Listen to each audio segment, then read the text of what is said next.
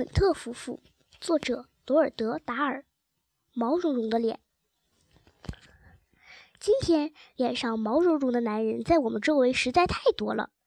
当一个男人脸上长满毛的时候，就不能看清楚他的真面目了。也许这就是他们留长胡须的原因。他正是不愿意让你看清他的真面目。这样就出现了一个清晰的问题。脸上长了那么多毛的人，在洗脸的时候，他们肯定要做出一件很大的事情，就像我们洗头发一样。所以，我想知道的事情就是，那些脸上长满毛的人，他们的脸洗得勤不勤？是不是每周只洗一次？就像我们洗头发那样，在每个星期天晚上洗？他们用洗发液吗？他们用电吹风吗？他们要不要去找理发师修剪脸上的毛呢？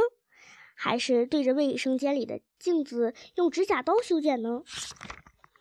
这一切我都不知道，但是下一次你看到一个脸上毛茸茸的男人时，你你就要离他近一点的打量他，并开始对这些事情感到纳闷了。